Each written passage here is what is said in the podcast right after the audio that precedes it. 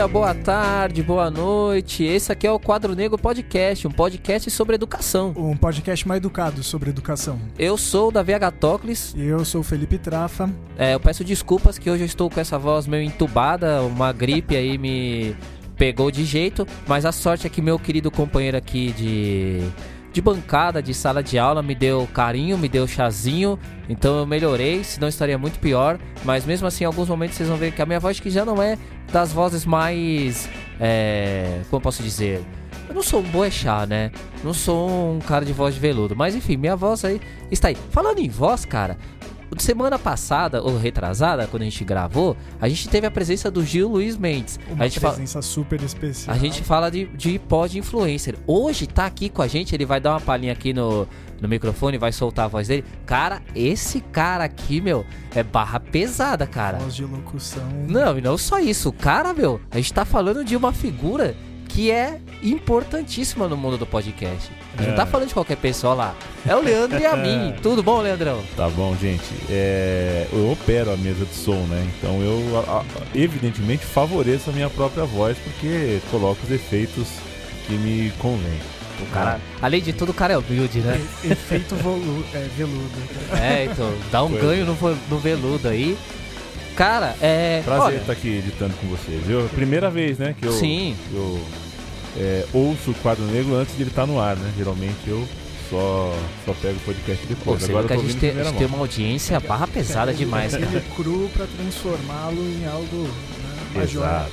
Ó, e aí já que a gente tá falando do Leandro e a mim, falando da Central 3, lembrando, muita gente que ouve o nosso podcast, que vem da área da educação, não conhece a Central 3.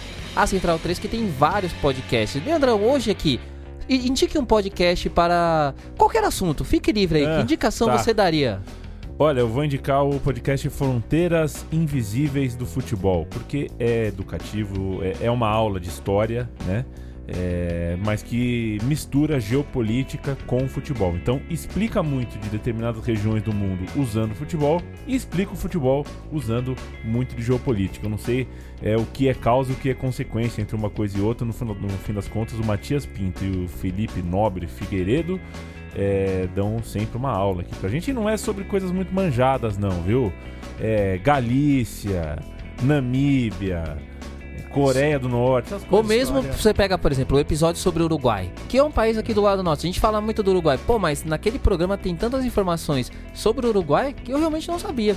E Exato. que acho que é muito interessante para quem tá na sala de aula. Exato, eu indico viva, vivamente. É um programa, dos programas de futebol que a gente tem em forma de podcast, não só na Central 3, como em todo o universo aí de, de podcasts. Esse é o que eu chamo de fora de série. É um dos meus favoritos mesmo. Então já aproveita que você tá falando dos seus favoritos aí, Trafa. Manda os seus salves aí rapidinho pra galera. Que o assunto hoje tá pesado, tem muita coisa aí. Bom, é, eu queria primeiro mandar um abraço né, para os meus colegas de laburo, a Simone, as Jaques, né? E os meus estudantes Yuri, Léo Castro e o Davi Perites. Né? Você não se assusta não, Leandro, porque esse cara aqui ele é tipo um vereador, assim, ele tem sempre muitos nomes para poder falar, viu? É a meus maguilada, alunos, né? É, meus então. alunos sempre, meus alunos sempre, sempre comentam do, dos episódios, cara, isso é, é, muito bacana. Pode continuar aí, cara, sei que sua lista é, é, longa aí. Eu queria também mandar um abraço pro Maicon, ele ainda vai vir aqui conversar com a gente a respeito... Grande Maiquinho, você vê que é um paradoxo, né? Servidores municipais, o grande Maiquinho. Cara do punk, né? O, o, punk fazendo muitos professores. O punk é uma verdadeira escola, né, cara? Sim. Uma sala de aula.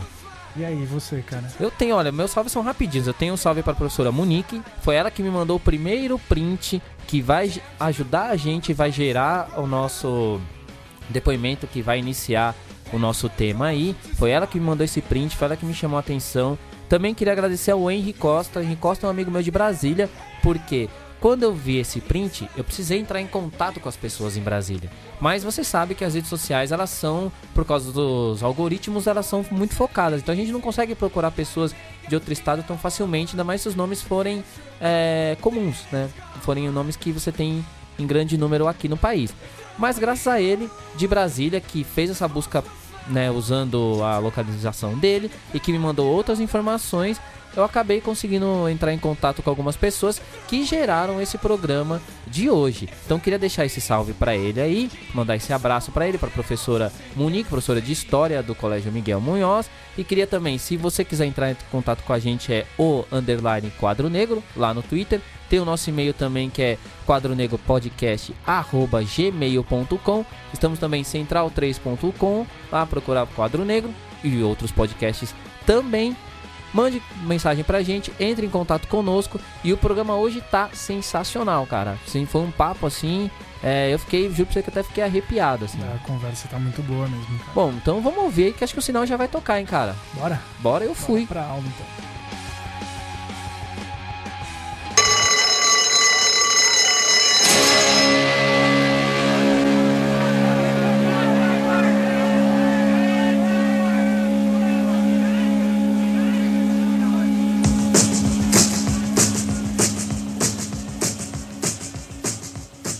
Dia, Davi, Felipe e a todos que acompanham o programa Quadro Negro. Eu sou a mãe da menina que é, fez um relato sobre a escola com a gestão compartilhada aqui do DF. Eu fiz um, um, um relato do que aconteceu na semana, na primeira semana, as exigências que eles, que os militares assumiram na escola né, a PM. As coisas que eles exigiam, os cabelos das mulheres. Tinha que ter coque, né? Os homens, o cabelo tem que ser curto, raspado. É, bijuterias não pode. No máximo um brinquinho, no máximo só uma pulseirinha. A roupa tem que ser a camiseta que eles dão, uma camiseta branca, tem que estar tá dentro da calça. A calça tem que ser jeans, azul e tem que ser tênis preto. No começo eles exigiam assim, tem que ser desse jeito. Mas eles é, acabam cedendo um pouco, né? Porque nós somos de periferia, uma comunidade de periferia, não tem, não tem dinheiro para ficar comprando roupa toda hora. E das mulheres, é, eles abriram exceção também, agora deixa um, rabo de cavalo ou uma trança. nesse primeiro, na primeira semana, minhas filhas sofreram muito. Elas, elas não, não são alunas de dar trabalho. Elas não nunca, nunca tiveram trabalho, nunca deram trabalho na escola em relação ao comportamento. Mas elas sentem, porque justamente por isso, porque é um, uma forma de de educar na escola que elas não estão acostumadas, elas se sentem presas, né? Eles focam muito essa questão de disciplina. As escolas escolhidas, justificativa é essa, que são escolas que têm problemas ou de violência ou com baixo rendimento. Na escola da, das meninas, eu não presenciei nenhum, um, nenhuma coisa assim tão alarmante que a gente às vezes vê na internet, reportagens. Que eu vejo é uma escola que tem sim alunos com problemas, tem é na periferia, nós vivemos num lugar onde é rodeado por violência, mas lá dentro da escola até que se mantinha um. Eu não via. Eu, como mãe, presente, acompanhando todos os dias. Eu, sinceramente, não via. E tem três ou quatro anos que as minhas filhas estudam nessa escola. Nesse relato eu falei que a minha filha realmente ela se sentiu muito pressionada e aí chorou e disse que, que não é militar. Então eu como mãe eu, eu vejo que existe essa pressão nos alunos, né? Eles se sentem pressionados, eles perderam aquela liberdade de correr na escola. Eu acho, eu como mãe, eu acho que disciplina devia ser uma coisa trabalhada primeiro em casa, né? Talvez desenvolvido algum projeto dentro da escola, junto com professores. Eu não, não acredito que nesse modelo vá, talvez até melhore, mas não vai ser assim tão bom assim para o desenvolvimento dos alunos. Eu, eu tenho até uma, um certo conhecimento de educação porque eu me formei em pedagogia alguns anos atrás, apesar de não ter trabalhado na área diretamente, né? Mas eu tenho conhecimento, então eu sei mais ou menos o que, que é importante para o desenvolvimento do aluno, de um, principalmente um adolescente. E eu sinto muito mais sofrimento por parte deles do que aprendizado mesmo. Bom, passou já duas semanas. Tem os alunos, a princípio, eles estão cumprindo com as obrigações que são impostas, né? Tem a questão da formação, prestar continência, sim senhor. Dentro da sala de aula tem um, um dos alunos, é um chefe de sala, ele reporta os acontecimentos ao militar ou ao professor. Eu não vejo com bons olhos porque, primeiramente, nunca quis colocar minhas filhas em colégio militar. Eu não concordo, eu não confio nessa educação. Não, pra, não é o meu, meu modelo de educação que eu ensino, que eu educo minhas filhas. Então, eu uso muito conversar, a gente chegar num acordo. É claro que tem autoridade, sim, dos pais, tem que ter autoridade mas também a gente não, eu não acredito que com medo, com pressão, com sofrimento psicológico as coisas melhorem. E de lá para cá, praticamente nada mudou. Teve uma, uma nova reunião onde o, o major, que é o responsável da área administrativa, né, que divide a função junto com o diretor da escola, ele falou sobre o, o projeto as intenções deles, dizendo que vai ser só bom para a escola, que o pai tem que estar tá de acordo, tem que fazer parte, tem que concordar. Bom, aquele jeito militar de ser, né? E não abriu espaço para pai falar, para professor falar. O único que falou foi o diretor, que morre de amores por esse projeto. Ele, eu acho que deve ter tido alguma influência, sim, deles terem ido para a escola, ter escolhido, essa escola ser uma das escolhidas, deve ter, não é qualquer professor que, qualquer diretor que ia concordar, eu acredito. Ele quis. Então, assim, eu não vejo, não, não sou muito otimista, a minha visão é um pouco diferente da maioria dos pais, inclusive aqui da, da minha cidade, né?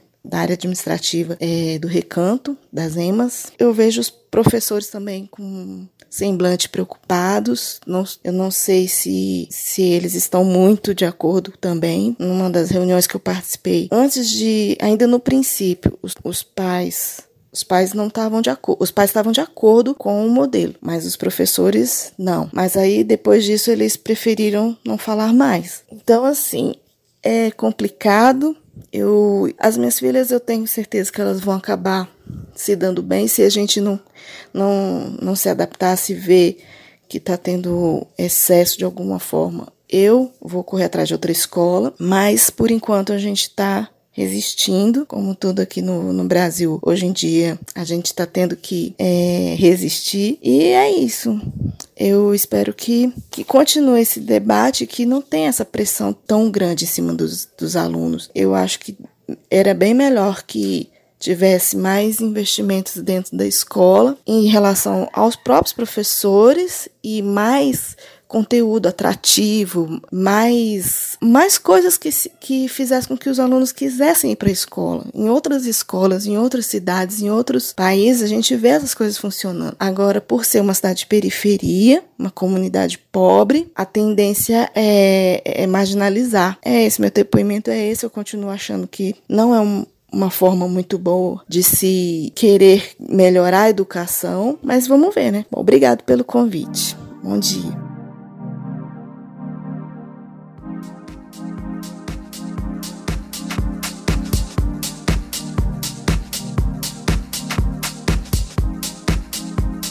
Bom, vocês acabaram de ouvir esse depoimento.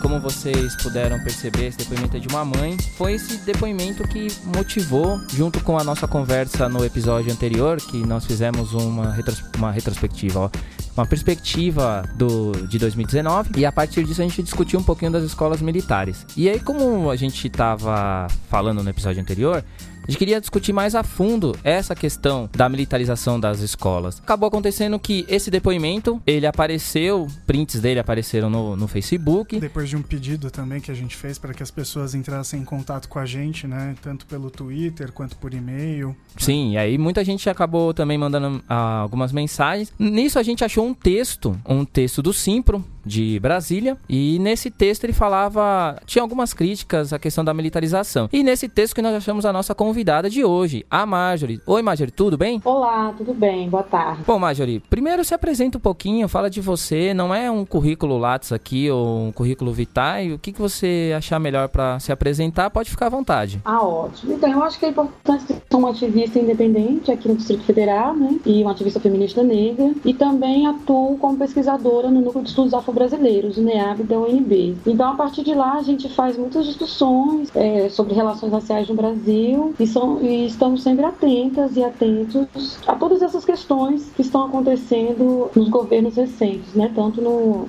no caso do governo federal, como aqui no Distrito Federal também, por conta desse contato que a gente tem é, com as escolas. Muito bom, Marjorie. É, depois a gente vai linkar, se o pessoal quiser ter contato contigo, a gente vai também colocar é, o núcleo de pesquisa que você participa. Enfim, a gente deixa tudo isso no link para as pessoas poderem depois conhecer, acessar. Queria que você fizesse para a gente um, um pequeno. Porque assim, no depoimento a gente viu que foi colocado, teve essas reuniões e de repente, olha, temos uma escola militarizada aqui. Então eu queria que você fiz, é, pudesse falar para nós um pouquinho como se realizou essa implementação, como é que vocês viram essa implementação das escolas militares por aí? É, na verdade, a gente acompanhou isso com uma certa apreensão, porque não era algo previsto ou que estava é, no projeto político do governador, ou pelo menos de forma muito clara. Então, é, os sindicatos professores, a própria secretaria foi pega de surpresa né, com essa proposta de, é, de intervenção militar, é, de militarização das escolas, e isso deixou a gente bastante preocupado, porque ela vai de encontro com algumas é, diretrizes, como é o caso da, da Lei de Diretrizes e Bases da Educação, a Lei Orgânica do DF, e a própria ideia de é, gestão democrática que é praticada aqui no Distrito Federal Então não houve uma, uma discussão ampla sobre esse processo de, de militarização, né, que envolvesse todos os atores e atrizes desse, desse processo. Houve é, uma espécie de imposição, na verdade. A discussão ela foi proposta em algumas escolas, mas não de uma forma é, honesta, que de fato trouxesse a comunidade para essa discussão. Então, alguns pais foram convencidos que essa seria uma, uma solução interessante para a questão da evasão escolar, para a questão também da violência nessas regiões, porque a proposta de militarização ela vai justamente é, ser ser colocada em regiões aqui do Distrito Federal que são regiões de periferia, né? Regiões de, de comunidades mais pobres. Então essa é uma das características que a gente considera uma das mais preocupantes, porque a gente tem ali uma população bastante específica, é, negra em sua maioria, maioria de pobres, né, de filhos de classe trabalhadora, e a gente se indaga por que, que então essa militarização, né, essa, essa forma de, de gestão da educação a partir dessa de uma organização militar, ela é tão necessária justamente nessas regiões. Então, a, a discussão sobre a militarização ela tem crescido muito, não só pelo prejuízo pedagógico que isso acarreta, mas também a gente pensando nas identidades desses meninos e meninas que estão postas em questão agora, né? Pensando é, meninos negros e meninas negras que usam seu cabelo black power, que usam suas tranças,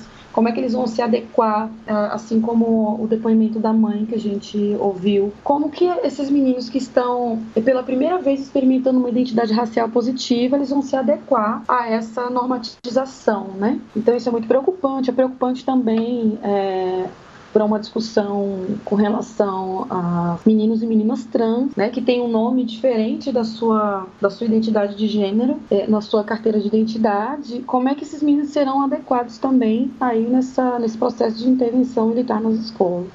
Então é uma preocupação sim, a gente tem trazido essa discussão não apenas com professores, com ativistas, mas trazendo ela para a universidade também, para pensar como nós, educadores e educadoras, podemos aí contribuir com uma discussão mais ampla e mais honesta sobre esse processo. E acho que também com as comunidades, né? Porque isso afeta diretamente né, o cotidiano delas e, e a gente precisa é, fazer com que essa discussão ela também não fique é, restrita ao âmbito da educação, mas que a gente consiga levar essa discussão para a sociedade, fazer com que eles estejam preocupados em compreender esse fenômeno, né, e, e entender a dimensão, enfim, de problemática, né, que, que acaba acarretando essa presença dentro do espaço escolar, né? Marjorie, desculpa, eu, eu gostei muito do que você já apresentou, trouxe para a gente, né, na complexidade desse, desse problema. Eu vou querer só é, pedir para que você agora a gente tente se ater a, a, uma questão de, de como foi feita a proposta, né? É, como chegou para a comunidade que isso aconteceria dentro daquelas unidades escolares e se de alguma forma teve alguma discussão. A gente vai abordando todos os temas no decorrer da, enfim, da nossa conversa. A proposta de intervenção, ela, ela é autoritária e antidemocrática, porque de fato não houve uma discussão ampla com é, a sociedade, nem com essas comunidades específicas onde é, foi feita a proposta. Então a gente vê, é, acompanhou é, embates seríssimos né, entre governo, autogoverno e a os professores que atuam nessas escolas que não aceitaram muito bem. Até porque essa... eles, eles também não puderam opinar sobre isso, não. né? Foi uma imposição. E como eu conheço muitos educadores, muitos deles foram afastados ou transferidos para outras escolas por não aceitarem a medida e não aceitarem que aquela escola recebesse essa militarização.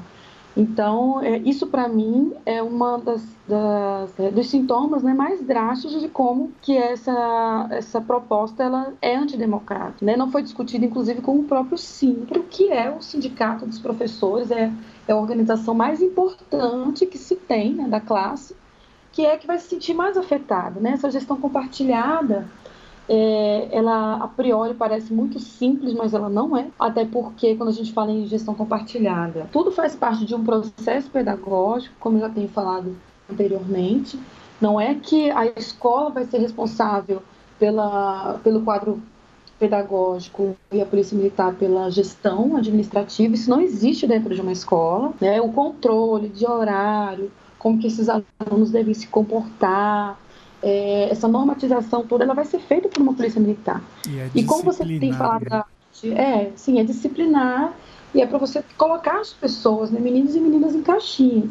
E a gente está falando de uma juventude que está em formação, né? Ou seja, é muito perigoso é, pedagogicamente esse tipo de intervenção, principalmente de escolas que outrora eram é, apenas tinham apenas uma gestão civil. Então essa tem sido uma questão colocada, uma luta de, de, professores, de educadores, e a gente precisa aproximar isso de fato com conselhos escolares, com os grêmios estudantis, e isso não foi considerado até o momento, correndo-se o risco de, de, a gente ter, bom, a intervenção ela é real, ela já está acontecendo, né, acontecendo gradativamente, e a ideia é que se amplie para mais é, outras escolas, né? Então a gente tem aí um, um quadro bastante perigoso né, dessa imposição de um estilo único de comportamento, de corte de cabelo, é, uma contenção mesmo da, das individualidades e que isso não está sendo colocado em questão. O que está sendo colocado em questão é que o que está sendo passado, inclusive, para a sociedade, é que a intervenção militar ela vai ser é, positiva no sentido de assegurar a segurança, a criminalidade. Agora é interessante porque nessas escolas onde, estão, onde está acontecendo esse processo, tem estrutural, tem Sobradinho, que é a região onde eu cresci. A gente tem um policiamento é, muito mais ostensivo nessas regiões e isso não fez com que a criminalidade, a criminalidade fosse coibida. São regiões é, ainda violentas, mas são violentas por falta de um, de um Estado presente, de um governo presente e a gente tem uma polícia militar bastante truculenta, uma das mais truculentas do país. É bom, é importante a gente lembrar. Então, como que a gente tem é, essas informações e vai acreditar que a, a polícia militar dentro da escola ela vai mudar de fato a qualidade da educação? O que muda a qualidade da educação é investimento. É você ter uma escola com uma boa estrutura, é você ter um bom laboratório, é você ter uma biblioteca completa, é você ter, fazer com que esses estudantes eles tenham acesso aos livros didáticos de qualidade. Isso, para mim, é uma forma de mudar a educação.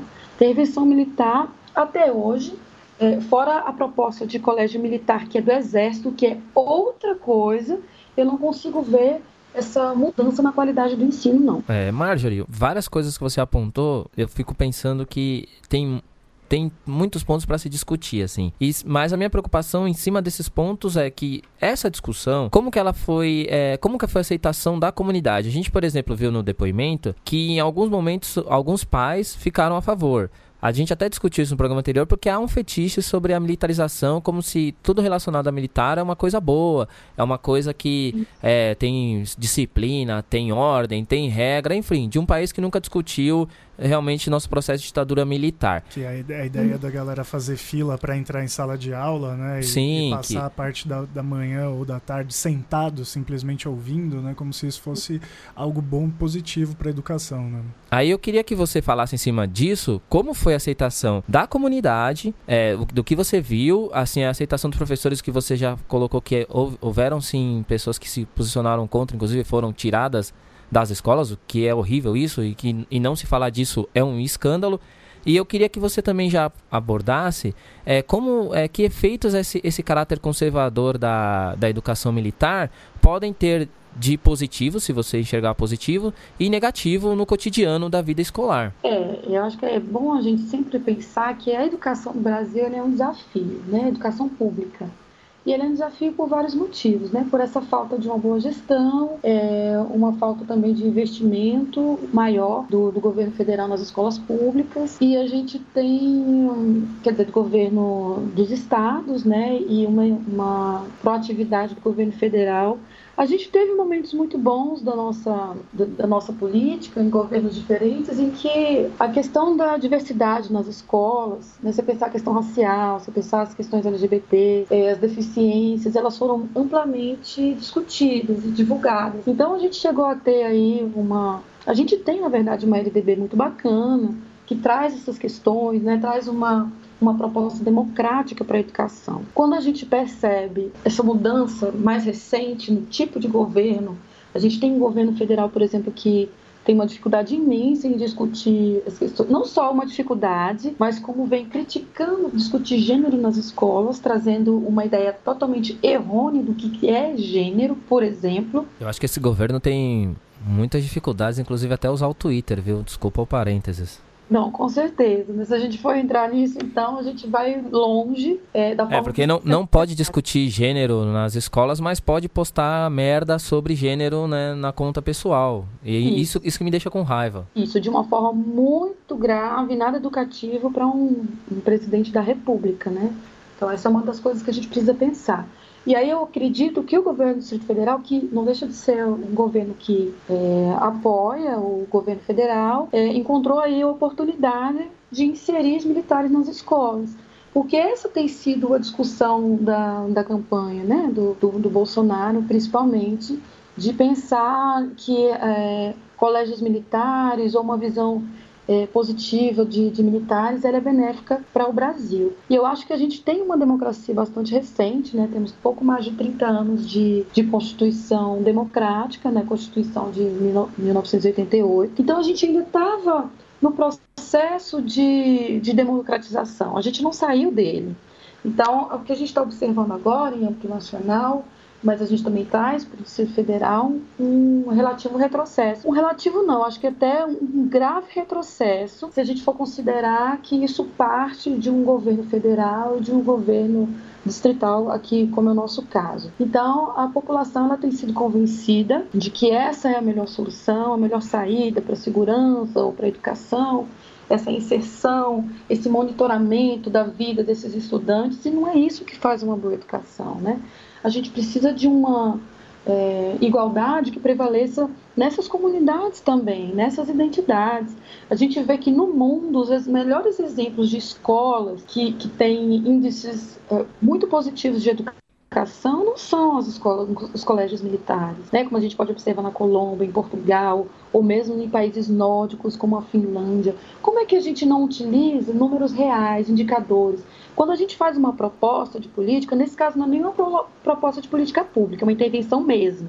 Mas mesmo quando a gente vai discutir uma política pública, a sua implementação, a sua necessidade, é, existe uma equipe no âmbito da educação, uma equipe especializada, que vai pesquisar para ver se de fato essa ação do Estado, essa ação do governo, ela é eficaz. E outros exemplos. Então a gente trabalha com números, a gente trabalha com pesquisa, a gente trabalha, ou seja, a gente se mune de vários dados para poder comprovar a eficiência desse, dessa política. E não é o caso. A intervenção militar, em lugar nenhum, ela tem sido o exemplo de uma referência mundial em educação. Então, eu acho que a partir daí já é um equívoco muito grande. Parece que a, a o modelo, né, que, que de repente o governo acaba encarando como ideal é, é o do olhar para trás, né?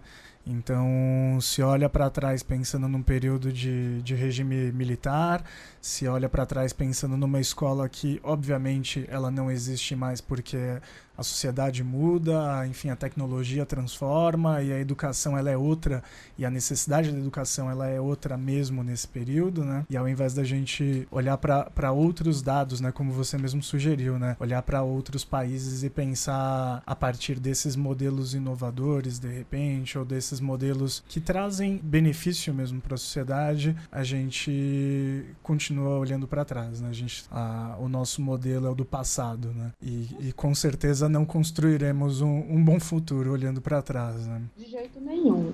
Eu até, eu não sei se vocês chegaram a ter acesso também a esse exemplo, eu não vou me lembrar agora o nome da escola, mas posso passar isso para vocês depois.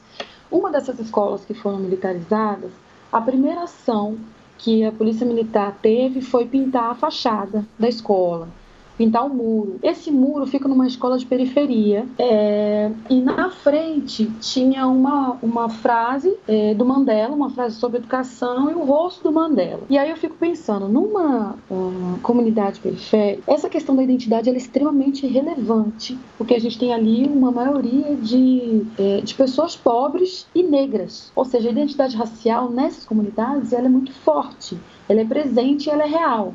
Nós temos números que podem mostrar isso, né? Os, os, nossos números aqui do Distrito Federal comprovam isso, que a maioria da população negra ela se concentra nessas periferias. Então, é, quando houve esse apagamento, posso levar isso para o simbólico também, porque é um apagamento dessas referências. Uma vez que é, essa pintura foi feita por artistas da cidade, foi um, uma, uma arte feito pelos próprios artistas da cidade e que a gente que simplesmente foi apagado de um dia para outro sem questionar com ninguém, sem que houvesse uma discussão, sem que houvesse uma uma consulta popular a respeito. Simplesmente apagaram essa referência e eu sempre penso que isso é muito perigoso porque apagam as nossas referências depois usurpam as nossas identidades. Ou seja, essa normatização é fazer com que nós esqueçamos quem somos, quem são as pessoas que fazem parte do Brasil, que compõem o Brasil. A nossa diversidade ela é uma diversidade imensa. Porém, não reconhecida, não é reconhecida a participação dos negros de uma forma positiva, não é reconhecida a participação dos indígenas é, de uma forma positiva. Então, começa daí. Foi uma coisa que já me deixou bastante incomodada quando eu vi aquele muro simplesmente branco escrito Colégio Militar, Centro Educacional. Eu tenho, eu tenho o nome da escola aqui. É que eu, me desculpa falar errado porque esses endereços aí são tudo confusos pra gente aqui, mas é o, o CD1 da estrutural. Né? Inclusive a frase que tinha, que a gente chegou a citar aqui já no programa, que a frase era educação é a arma mais poderosa que você pode usar para mudar o mundo. E embaixo o, a foto do, do lado quer dizer o rosto do Mandela. Isso. Esse, esse foi o grafite perigosíssimo que foi apagado para poder escrever polícia militar. Isso. A diretora, ela ela disse que ela foi consultada, o que já é um problema, porque se ela foi uhum. consultada e ela não repassou essa consulta às outras pessoas, a gente joga a ideia de gestão democrática, a ideia de que toda a comunidade escolar uhum. participa das decisões, no lixo. Com é... certeza, que não é a proposta. As propostas do governo aqui no Distrito Federal têm sido de gestão de, democrática, de você, é, o governo, é, comunidade e escola juntos discutindo sobre isso. Então é muito grave que só um lado seja ouvido, que só a opinião de uma diretora seja colocada como a válida. Então, se a comunidade não foi consultada, as pessoas que eh, se empenharam para fazer o grafite, para fazer arte, também não foram consultados, os alunos não foram consultados, então isso é uma imposição de qualquer forma. Inclusive, o nome gestão compartilhada é, seria muito bonito caso se, é, a administração da escola, enfim, os objetivos pedagógicos fossem compartilhados com a comunidade, né, com, a, com as pessoas que estão ao redor dessa escola e que, é, de uma certa forma, participam e sustentam esse, esse ambiente e não pensar uma gestão compartilhada com uma instituição que não tem nada a ver com, com o processo pedagógico. Né? Isso, vale a pena você trazer também, é, que vocês trouxeram, essa escola não é estrutural. Estrutural é uma região de periferia que há um, tem, alguns anos atrás tinha bastante problema com a questão da violência. A partir do momento em que o Estado é, que o governo do Distrito Federal ele foi reconhecendo aquela região, as coisas foram mudando, então foram trazendo é, muitos projetos sociais foram para essa região. Então, lá tem vários trabalhos. Tem gente que faz trabalho com catadores e catadoras, tem gente que faz trabalho com juventude. Então, sim, é um, uma região é, bastante interessante para que se realize de fato determinados trabalhos e para que se tenha sim uma, uma proposta de gestão democrática eficaz, né? porque é uma região que foi crescendo com o tempo, foi crescendo é, de uma forma desordenada e que depois é, o governo teve que reconhecer aquele espaço e dar as condições para que as pessoas vivessem bem. Então é muito, eu acho de fato muito perigoso que você tenha em regiões como essa é, um tipo de intervenção sem esse diálogo numa região que de fato tem medo da polícia, porque se você perguntar para qualquer pessoa comum, principalmente a juventude, são os que mais temem a polícia, não são pessoas que confiam na polícia, porque a polícia costuma ser bastante truculenta nesses espaços. Né? A gente sabe que existe uma criminalidade que precisa ser combatida, que precisa ser discutida, mas a gente também sabe quanto que a truculência da polícia militar é forte nessas regiões. O quanto que esses mesmos meninos que vão estar é, nessas escolas militarizadas são as que tomam baculejo à toa na rua, tá? Então que as mães ficam com medo do filho sair sem uma identidade na mão, sem o uniforme da escola, porque é cotidiano que esses meninos sejam parados na rua, né? E, e, e revistados por serem negros não é? por terem é, essa identidade que é muito própria do modo de vestir, do modo de falar, é, que é das periferias. Então, me preocupa muito como é que vai ser essa relação entre a polícia militar e, e essa, essa comunidade da, da, estrutural, principalmente, é, com relação à ação da polícia. Então, e... não é algo muito tranquilo. Não é, não tem como ser tranquila. E mais uma vez, o Estado só chega é, nas periferias sob a forma de polícia, né? Sob forma de, de poder disciplinador e repressor, né? Isso, com certeza a gente tem aí uma é, que, que a gente não tem observado em outros estados, né? Como é que esse processo de inserção de, da polícia militar dentro das comunidades ela tenha surtido algum efeito real, é, em termos de violência ou em termos de bem-estar. Muito pelo contrário, as pessoas se queixam muito de que essa essa intervenção ela tem uh, tirado a liberdade das pessoas, as pessoas se sentem vigiadas, se sentem inseguras, inclusive. Então, como é que a gente vai achar que isso funciona dentro da escola? Até porque a violência ela não parte da escola para fora, é da sociedade para dentro. Então, não é militarizando as escolas que vai, é, de fato, ter uma, uma melhoria ali nas condições de educação. Pode ser que sim, se normativem os corpos e normatizar, né, colocar todo mundo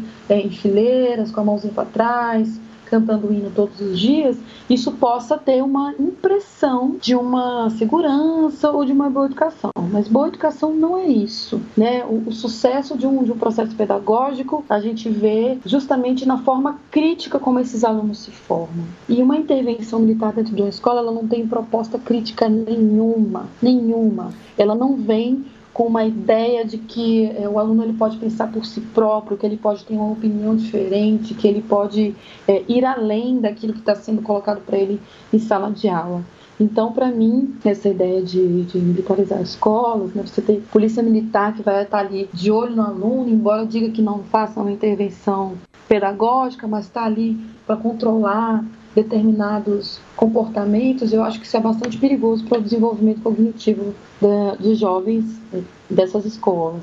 Principalmente porque é uma presença inibidora, né? Você comentou, né, que a, a, escola deveria, né, ser o espaço justamente para essa produção crítica, né, de uma consciência livre, de uma capacidade então de ir além, né, daquilo que a própria escola oferece e ao mesmo tempo é, é, essa é uma proposta que vai inibir esse tipo de, de processo, né?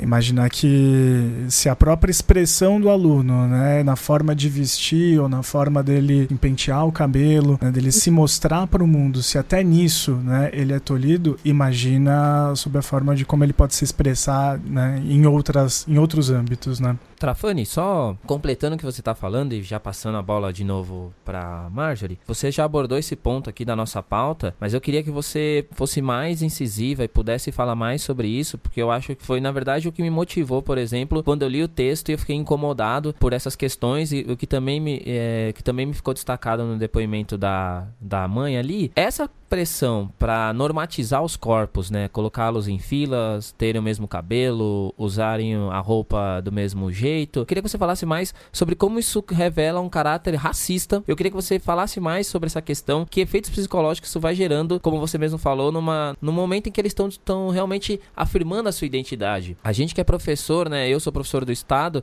eu vejo que hoje no estado a gente tem muito mais meninas com black, os meninos realmente colocando toda a expressão da cultura negra e do visual negro ali no cotidiano e como é que isso gera um efeito contrário. E aí também eu queria que se você pudesse também falar pra gente já, pra gente já dar encaminhamento aqui, é, se você acha que é possível, com todas essas críticas que a gente está fazendo, esse modelo ao invés de diminuir ou ele acabar, ele ser expandido? Eu tenho sim duas questões. Ele só vai ser expandido se de fato não houver esse diálogo com a sociedade, né? Se não tiver um diálogo com essas comunidades em específico, é, se for uma imposição, porque em termos de aprovação eu não consigo é, vislumbrar uma aceitação tanto da, da própria comunidade como desses alunos que são os mais interessados nesse processo. É porque o mais interessado, opinião dos pais é importante, mas é, como é que o aluno se sente dentro desse processo? E eu não vi nos depoimentos de jovens nenhum deles falarem que estão com plena satisfação com relação a essa ocupação da polícia militar nas escolas. Isso parte principalmente para essa questão da, da, expressão corporal, essa questão das identidades. Eu me lembro que eu vi uma das reportagens, a gente teve né, um início aí com muitas discussões que apareceram, foram veiculadas no, no jornal local, e muitos desses adolescentes com o seu cabelo crespo, né, que é um cabelo com volume, se questionando como é que eu vou fazer um, um coque no meu cabelo, como é que eu vou adequar isso, é, não sou eu. Então a gente percebe que o próprio adolescente e a adolescente estão incomodados com essa com essa normatização. Eles são os maiores interessados nessa expressão corporal, é a idade, é a fase, é o momento deles. Então eu acho que, bom, a gente não consegue saber se de fato vai ser expandida essa, essa proposta. A ideia do governo é expandir sim, mas se ele expandir, vai ser por cima de uma discussão com as comunidades. Né, e com os alunos, com os professores. Aqui, o Sindicato dos Professores do Distrito Federal já se posicionou contra, né? Já se posicionou totalmente oposta a esse tipo de intervenção, até porque é, nesse processo há também a retirada de professores, é, de lugares para os professores, né, de vagas para professores, para se inserir polícia militar, que no fim, já que a proposta é de trabalhar com a questão da segurança, devia estar nas ruas, deviam estar trabalhando nas áreas de inteligência, da segurança pública, e não dentro da escola, né? Como eu já disse, não é dentro da escola que a violência ela começa. Ele é apenas um reflexo daquilo que está sendo colocado nessa sociedade. E quando então, você coloca coloca. Desculpa, Marjorie, só te interromper, só para completar.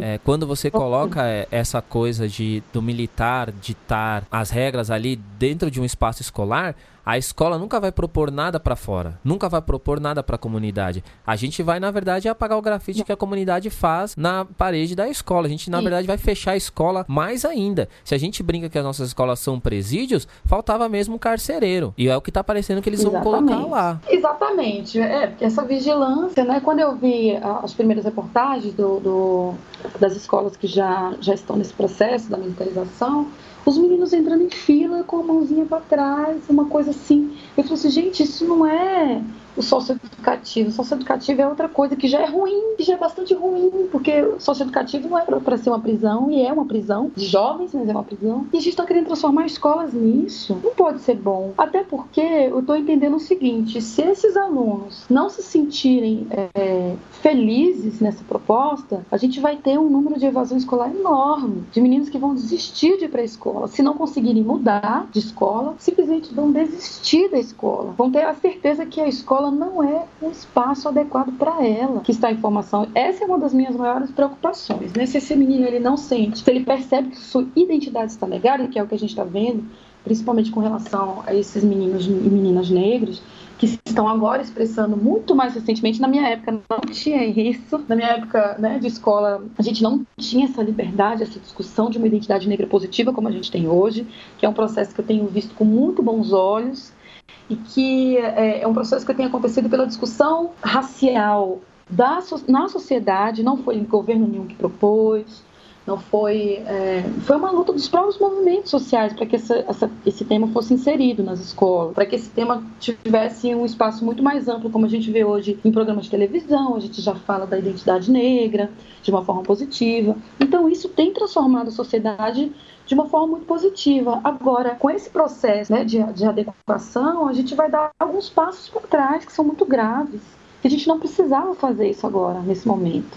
Né? Não há necessidade nenhuma desse olhar para trás nesse sentido. Né? A gente precisa de um olhar para trás justamente para reconhecer essas identidades, para reconhecer o quanto que a população negra ela é partícipe de todo o processo democrático que aconteceu no Brasil. É, nós tivemos é, organizados em vários movimentos que não foram falados na escola, que a gente está tendo conhecimento disso agora. Então não faz o menor sentido a gente começar a olhar para trás e ver uma intervenção militar como algo positivo. Isso não é aqui em lugar nenhum, não se trata só do Brasil. Né? É, é, a gente, tirando esses outros exemplos que eu dei de países outros que têm uma educação de excelência, uma educação inclusive com reconhecimento de gênero e, e que são uh, e que tem uma educação de excelência. Então, de fato, o que me preocupa hoje, também como professora, como uma, uma ativista é como que esses meninos e meninas eles vão uh, ter essa sua identidade tolhida nessas escolas, né? Como que elas vão poder se expressar, como que elas vão poder é, apresentar essa identidade positiva que ela está construindo, né, momento tão delicado da, da, sua, da sua vida, né, que é a adolescência. É o momento em que a gente é, se constitui como ser humano, a gente está começando a, a, não só aprender, mas construir ideias, né? Então eu fico bastante preocupada mesmo. Então é, eu digo que a militarização das escolas aqui no Distrito Federal, ela tem um caráter racial e de classe muito forte. E a gente não tem mais como negar isso. É, acaba se tornando, na verdade, o espaço escolar um laboratório de autoridade, né? É, o, o que eles estão fazendo é justamente tentar usar aquele espaço simplesmente como um espaço disciplinar, né? E a gente não tem um espaço de desenvolvimento, né? Para esses jovens, para esses estudantes, né? Eu digo mais, eu acho que na verdade esse processo acaba fechando um ciclo que eles mesmos estão colocando a gente, nós, né, a população negra, porque quando a Marjorie mesmo coloca que a preocupação é com o jovem que vai evadir da escola, que vai sair da escola porque ele não se sente mais integrado numa escola que já não integra ele normalmente, assim, é, com a, aos trancos e barrancos que a gente vai construindo coisas, inclusive os próprios alunos se colocando. É, eu fico vendo, por exemplo, a gente tem hoje, é, quando eu estudei e fiz o ensino médio, a gente não tinha, por exemplo, a identidade LGBT. Hoje a gente tem, por exemplo, meninos e meninas que são casais dentro da escola e que ficam dentro da escola. A gente vê muitos professores reclamando disso. E outros professores, como eu, por exemplo, que combate, falam: não, é, todo mundo tem que ser o seu espaço. Todo mundo tem que ali se afirmar quanto é e mostrar o que é para as pessoas. E que bom dentro de um espaço que respeita Sim. e que possa ensinar esse respeito. Né? Mas aí, quando você tem um jovem negro da periferia que não se encaixa mais na escola, quando ele sai da escola, é essa mesma polícia que vai chegar lá fora e vai matar ele. Então, na verdade, você está fechando um ciclo. Eu acho que isso cumpre uma proposta que é uma proposta pressiva, uma proposta do massacre, do genocídio da população negra. Então, eu acho, Marjorie, que isso tudo cumpre um papel, assim. Por isso eu fico pensando que quando você fala ali no começo que vai ser colocado, se não houver um diálogo, O meu medo é esse, assim, que isso seja colocado sim sem diálogo e que muitas pessoas dentro da educação, eu sei porque eu tive colegas, eu não vou chamar de colegas pensando mesmo o que é ser colega, pessoas que trabalharam comigo dentro da escola que falava que falta disciplina, que falta militar, passando pano pra um monte dessas baboseiras inúteis assim. Muita gente que vai aplaudir se isso acontecer. Muita gente que vai gostar e outras pessoas que vão ser realmente colocadas à margem. É, isso eu tô pensando numa realidade de São Paulo, por exemplo.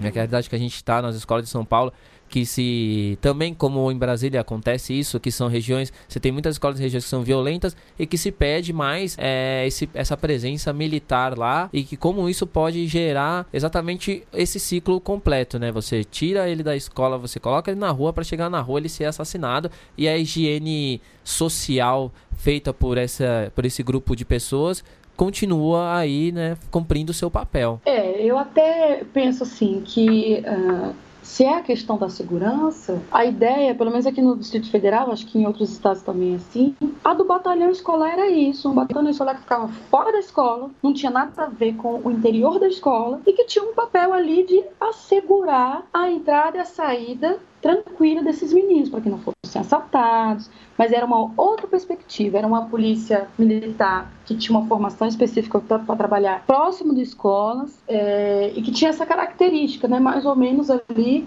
de tentar assegurar pelo menos uma, uma região, a região da escola como uma região protegida. Pelo menos esta era a ideia. Colocar a polícia militar dentro da escola, eu já acho que é outra coisa completamente diferente. E que não garante tudo isso não, porque esse menino ele vai continuar morando naquele lugar, ele vai continuar ainda vivendo numa numa comunidade que tem pouca presença ali do governo em termos de política pública, né, em termos de uma boa assistência em saúde, né, uma boa assistência social, então ele vai continuar afastado disso tudo. Até porque a gente precisa pensar que é o seguinte, a gente tem um histórico aí que não é novidade para ninguém, é de uma construção de um suspeito padrão, né? Esse suspeito padrão ele é negro e, e isso não é novidade para ninguém. A gente já viu isso em vários documentos oficiais, inclusive de polícia militar, né? Em termos de abordagem, como é que você aborda o suspeito, o suspeito padrão é esse, né? E mais recentemente eu vi um caso em que a, é, uma juíza, aos julgados, que o suspeito ele não tinha é, característica padrão, porque ele era loiro de olho azul, por exemplo. E é isso que está colocado para as polícias, que a polícia ela, ela acaba reiterando na sua prática. E como é que isso é visto então dentro da escola?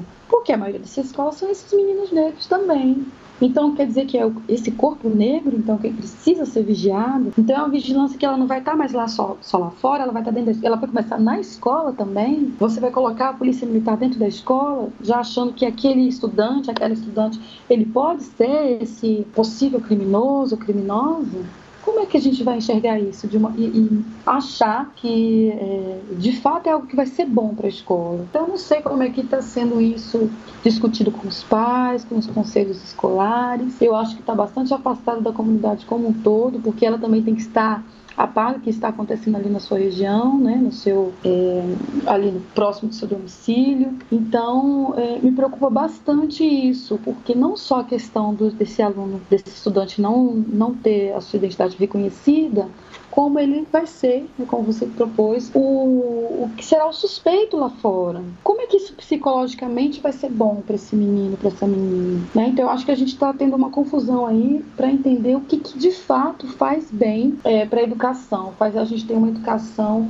realmente inovadora. É, a proposta que eu vejo que algumas escolas têm públicas é que é a proposta do acolhimento. Mas essa proposta de acolhimento ela vem muito da boa vontade do diretor, da diretora, é, do, dos professores, da coordenação pedagógica de acolher esses alunos. Então eu conheço, vou dar exemplo aqui, tem um, um colégio que é próximo à Universidade de Brasília, uma escola pública que é o CEAM, é o Centro de Ensino Médio Asa Norte. É um colégio que Com alguns problemas que todo escola pública tem, ele é um, é um colégio que consegue acolher, por exemplo, alunos, estudantes LGBT. É uma escola que é referência, até já ganhou prêmios com relação a esse acolhimento. Uma escola dessa, uma intervenção militar numa escola dessa, é o fim de uma proposta pedagógica que tem feito sucesso nos últimos é, 10 anos, 8 anos. Né? Então a gente precisa entender isso. Se não há um diálogo nesse espaço, se não há um diálogo com a comunidade, se ela realmente quer que é, existe essa intervenção militar, então a gente está passando por cima de muitas coisas.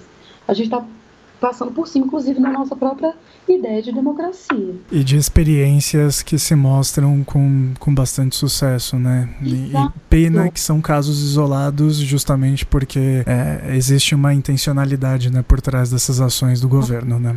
É, eu não sei nem se são casos isolados ou se realmente não é dado é, espaço para que se mostre esses bons exemplos, né? Exato. né? Acho que é uma junção dos dois. É, é, acho que são as duas coisas. Exato. E sempre quando se fala na questão da educação, é sempre falando da violência, violência na escola, porque o aluno está batendo no professor, porque isso, porque aquilo, e não mostra, na verdade, o quanto que a maioria das escolas, esses alunos, eles convivem bem quando você tem um diálogo com a comunidade. Eu já fiz trabalho, por exemplo, no Sol Nascente, que é uma região periférica da Ceilândia. Em escolas lá, é, eu fiz um trabalho com EJA, então era noturno, não era a juventude, mas eram pessoas mais velhas que estavam estudando. E era interessante como o diretor na época, que eu não vou me lembrar o nome, ele tinha um diálogo. Ele falou assim: olha, minha escola é uma escola aberta para a comunidade. Quando eles querem fazer um evento aqui, a gente combina e faz. Meus portões não são fechados, porque a escola é um espaço não só da comunidade escolar, mas de toda aquela comunidade, a comunidade da região. E eu achei isso incrível, e eu nunca vi esse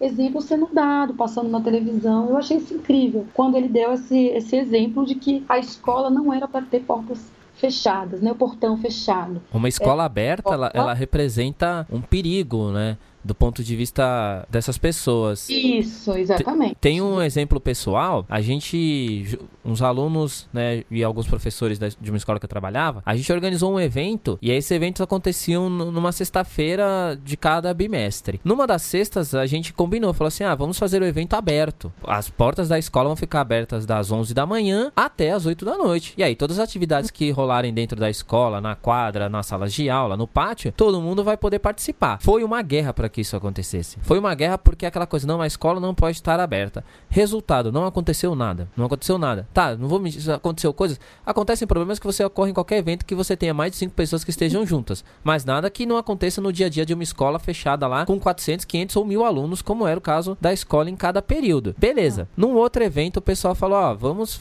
manter o evento, mas a gente vai fechar a escola. E aí o pessoal que quiser entrar e sair vai ter um determinado horário para entrar, um determinado horário para sair. Fizeram uma votação lá e ganhou essa proposta. Resultado: a gente teve uma confusão imensa na porta da escola. Foi muito maior do que se os portões tivessem aberto. Mas se você perguntar hoje, isso foi em 2015. Se você perguntar hoje para essas pessoas que estavam presentes nesse evento e que aceitaram a ideia de fechar, eles vão dizer que o problema, como já falaram, muitas vezes é porque teve um momento que o portão ficou aberto demais. Assim, eu não sei. É, gente, não, não faz uma nossa não, não faz, não o faz. da escola, ele, ele faz parte de, é, daquela realidade ali, né? Embora seja um, um, você tem um único sistema de educação ali, uma única secretaria, mas cada escola vai se adequar àquele espaço, é, àquela comunidade, à interação com essa comunidade. Então, quanto mais próxima a escola estiver dessas comunidades, das pessoas que estudam, das pessoas que moram em volta, daquela pessoa que está ali fazendo aquele comércio, vendendo a sua pipoca, vendendo seu lanche na saída da escola, isso torna esse espaço mais seguro, porque até é, qualquer tipo de criminalidade é, ou de quem comete crime vai se sentir constrangido de. Ele vai ter respeito pela escola. E eu vi isso desse diretor. Ele falou assim: eu sei que tem pessoas que têm é, algumas atividades listas, mas eles aprenderam a respeitar a escola a partir do momento que a escola foi o espaço que ele também poderia frequentar. Então, é, e não é um sonho, né? Nem é uma utopia, eu estou dizendo isso para você. Isso acontece, isso é real. E não é caro isso, né? Não. existe, existe esse ponto também. Na verdade, custo zero.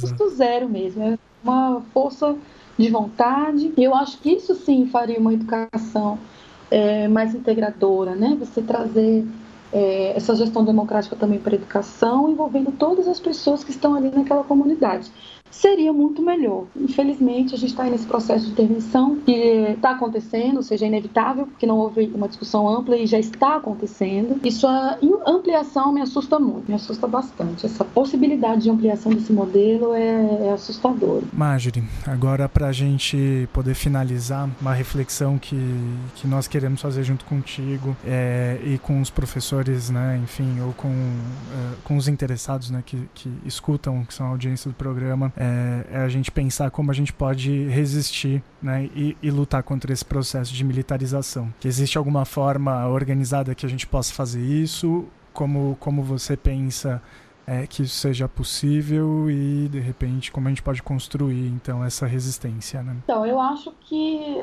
é bastante possível a partir do momento que a gente amplia esse diálogo. Então, a gente aqui falando sobre isso, terão pessoas que vão ouvir, e que vão falar sobre o assunto com outras pessoas e com outras pessoas. A ideia é que se amplie o debate sobre a militarização.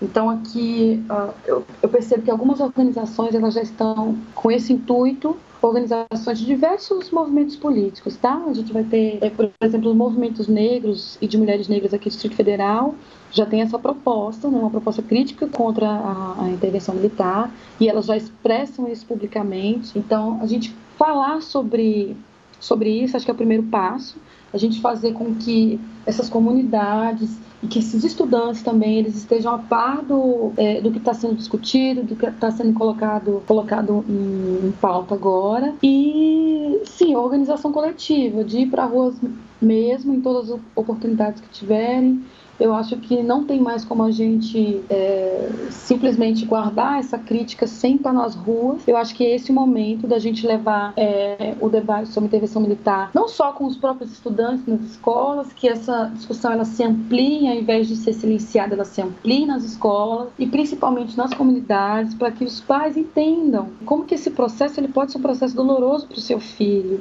Às vezes era uma ideia boa para o pai, mas não é boa para o filho, para aquele aluno, aquele estudante negro que está ali construindo essa identidade, para aquele, aquela jovem é, que está descobrindo sua lesbianidade, ou o rapaz que está descobrindo é, sua homossexualidade. Para ele talvez não vai ser bom, e os pais precisam entender isso, né? Então a gente precisa agora unir forças com os sindicatos, com os movimentos sociais, com estudantes, a gente vê que hoje estudantes de ensino médio estão extremamente organizados. Aí em São Paulo a gente tem um exemplo claro disso, né? Quanto que os alunos de ensino médio organizados eles têm feito a diferença. É, aqui também a gente tem bastante jovens engajados. Eu acho que a questão agora é a gente estabelecer um diálogo e começar a se organizar. Mas se organizar de fato, ir para a rua, construir movimento, mostrar que está insatisfeito. E a partir do momento que se mostra insatisfeito, eu acho que é, tudo é passível de mudança. Né? Igual a gente está tendo agora uma discussão sobre a questão do passe livre estudantil, que foi tirado por, totalmente, depois parcialmente. É uma aí que está rendendo, mas ela está rendendo porque está todo mundo indo contra né? um direito que já era garantido, ele agora está sendo restringido. E os alunos, os próprios estudantes estão se manifestando, os pais estudantes estão se manifestando, e a gente está vendo que está havendo alguns retrocessos, tentando estabelecer um diálogo ali de conciliação. Então eu acho que tudo é possível. É, e você vê quanta, quanta coisa nesses últimos tempos, né? Foi é, conquistada, né? Pensar que de repente você tem o espaço de uma é, de um muro de escola que pode receber um grafite da comunidade, né? E que expressa a identidade ou de uma certa forma um, um ideal, né? Para aquelas pessoas. Pensar que os estudantes estão clamando por um processo mais democrático de participação, né? De, de possibilidade de construir seu processo pedagógico também e não é à toa a gente vê os movimentos né, dos estudantes